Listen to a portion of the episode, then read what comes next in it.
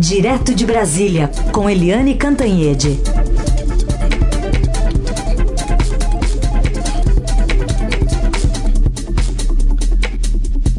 Oi, Eliane, bom dia. Bom dia, Raíssa e Carolina, ouvintes. Eliane, bom dia. Vamos começar então falando sobre os trabalhos da CPI, que hoje houve o empresário Luciano Hang. Na, na, na visão aqui do senador Alessandro Vieira, com quem a gente conversou agora há pouco, alto risco. Alto risco. Né? O senador Alessandro Vieira vem falando isso. Por quê? O Luciano Hang, ele primeiro, ele é muito marqueteiro, né? Ele se veste de verde, amarelo, aqueles ternos verdes, é apelidado de periquito, papagaio, sei lá, pelos opositores. Ele é muito midiático. Primeiro é isso. Segundo, ele é, já fez a papagaiada já aparecer ah, fotografado ali, né, uh, se expondo de uh, algemas nas mãos. Ou seja, ele está achando tudo isso um grande circo, ele vai transformar tudo isso de um grande circo, vai sair xingando todo mundo, é, vai fazer uma grande confusão. Essa confusão pode ser ótima para ele, muito engraçada, mas é péssima para a CPI. O Luciano Hang está na, na, ali na mira da CPI por três situações. Primeiro, a mais nova, né, é que a mãe dele, a Regina Hang, é, era afiliada, era cliente da Prevent Senior, foi internada com Covid, ela foi tratada com kit Covid e morreu de Covid, mas isso não aparece no atestado de óbito, ou seja, a mãe dele é um exemplo vivo uh, de que a Prevent Senior eh, boicotava, fraudava os atestados de óbito, omitindo a situação de Covid. A segunda questão é que o Luciano Hang é vinculado ao gabinete de ódio e ao gabinete paralelo da, do governo federal, do Palácio do Planalto, e aí para difundir o kit Covid, para difundir fake news no caso da pandemia, para lutar contra a ciência, essas coisas todas que a gente sabe. E o terceiro, e bem concreto, é que a CPI tem as trocas de mensagens comprovando que o Luciano Hang, além de ser alinhado com o gabinete paralelo, com o gabinete do ódio, ele financiava a rede de fake news, de mentiras que comprometem né, a saúde e a vida dos cidadãos brasileiros. Ou seja, motivo para ele estar tá lá? Tem. O problema é o seguinte: o que, que a CPI espera?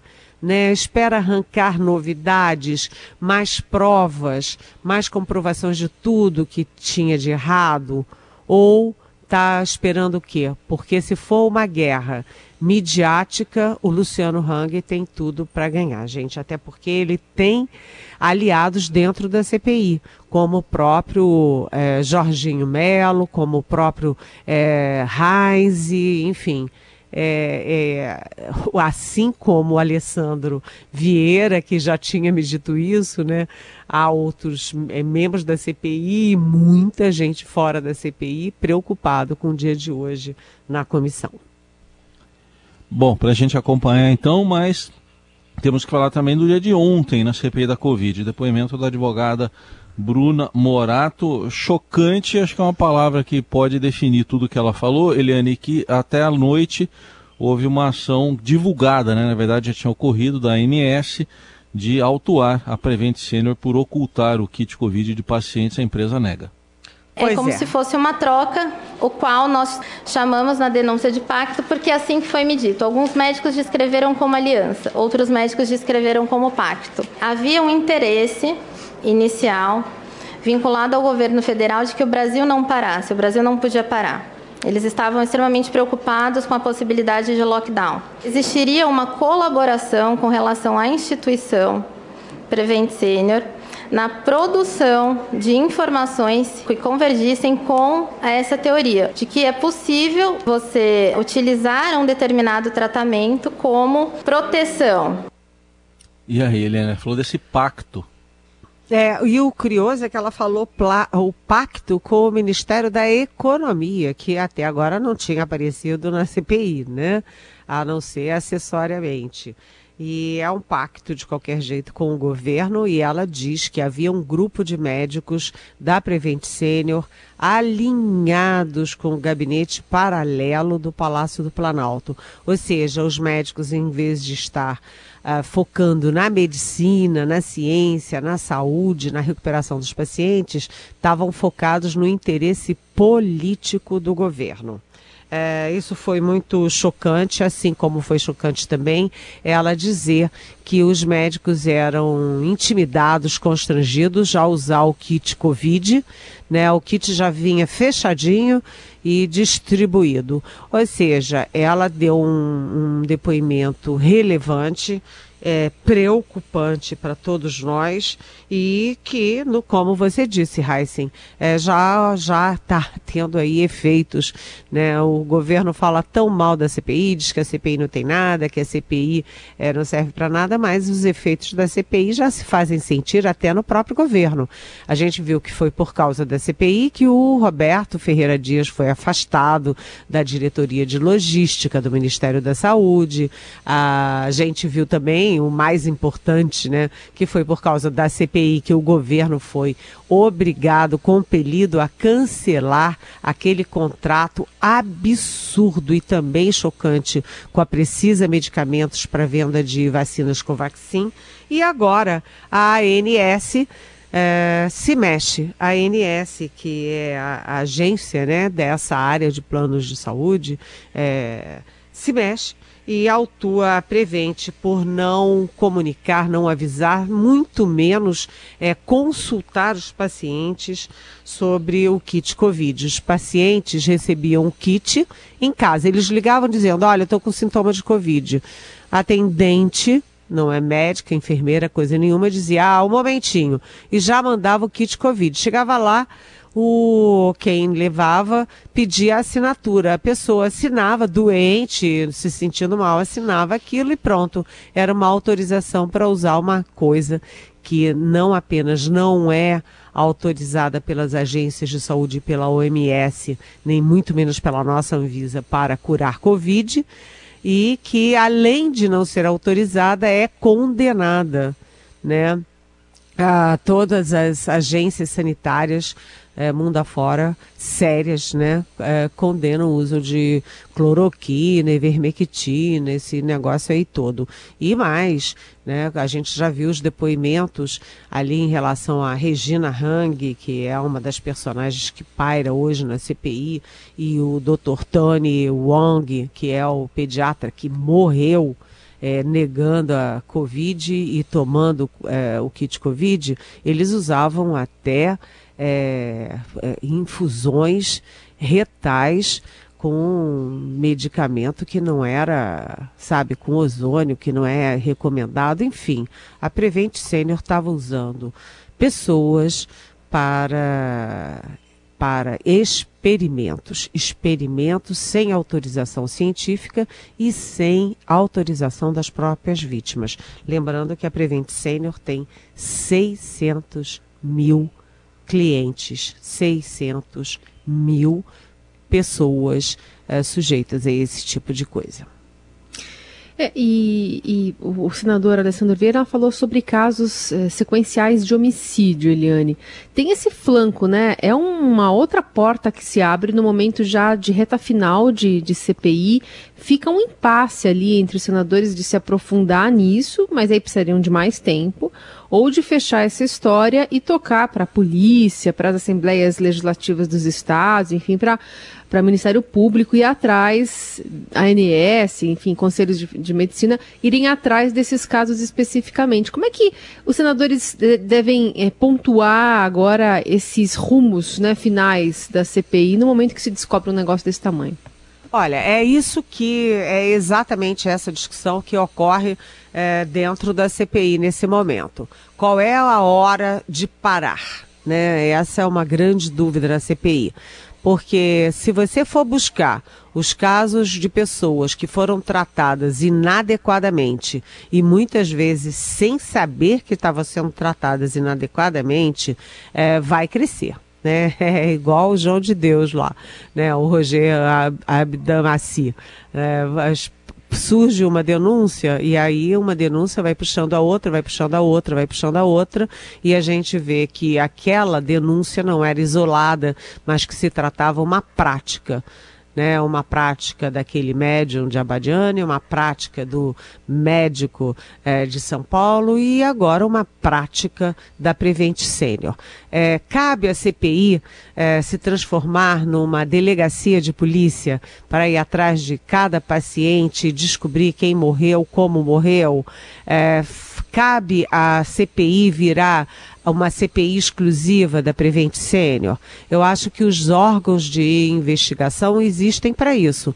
Né? Você vê que a Procuradoria de São Paulo já tomou medidas, já está investigando. Agora a ANS autua Prevent Sênior.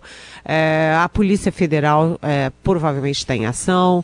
A PGR toma medidas, ou seja, a, a CPI não tem que se eternizar não tem que fazer o papel de delegacia de polícia. Ela tem a obrigação com a sociedade brasileira de fechar um belo, contundente relatório final, é, contando todas essas as histórias, para que depois isso tenha consequências jurídicas e políticas. Tem um momento que tem que parar. Né, e deixar os órgãos de investigação continuarem. Mas, né, uh, nesse momento, a, a, a CPI já está adiando novamente aí o relatório final. Aliás, o Alessandro Vieira, no jantar que a gente, que a gente teve com ele anteontem, ele anunciou que vai fazer um relatório paralelo. Ele vai deixar o relatório do senador Renan Calheiros, é o relatório mais político, né? O senador que é Renan Calheiros, que é o relator, e ele, Alessandro Vieira, vai fazer um relatório com o viés policial, já que ele é uh, delegado de carreira. Então, olha aí. É, isso já mostra que há divergências dentro da CPI, quanto ao relatório final, quanto ao tempo de parar e quanto à própria convocação do Luciano Hang hoje. Análise política com Eliane Cantanhede, direto de Brasília, agora trazendo para a gente aqui mais uma reportagem exclusiva revelada em primeira mão pelo Estadão, a de que o Ministério da Saúde não usa em tempo e vai jogar fora milhares de testes, remédios e insumos. O que dizer desse descaso, hein, Eliane? Olha, essa reportagem dos nossos repórteres Eduardo Rodrigues e Júlia Afonso é, é, uma reportagem, sinceramente, gente. É, Carolina, é Oi. inacreditável. é inacreditável. Sinceramente, é incrível, porque é, são 32 tipos de insumos. Aí você tem testes é, para Covid, teste para Zika, chikungunya, você tem. É, é, vários kits diagnósticos, remédios, é, enfim, tudo que é necessário, tudo jogado fora, fica lá é, arquivado, estocado em Guarulhos, com o governo pagando para estocar, e o governo não vai lá usar, o Ministério da Saúde não vai usar. Sabe, gente, isso é num total de 80 milhões de reais. 80 milhões de reais, sabe? Com o Brasil falindo, né? A economia andando para trás, a inflação, os juros, tudo isso. E o pior é que os nossos repórteres descobriram que isso não é uma novidade, porque de do, é, 2017 a 2021 foram 271 itens que foram parar no lixo no total de 190 milhões de reais.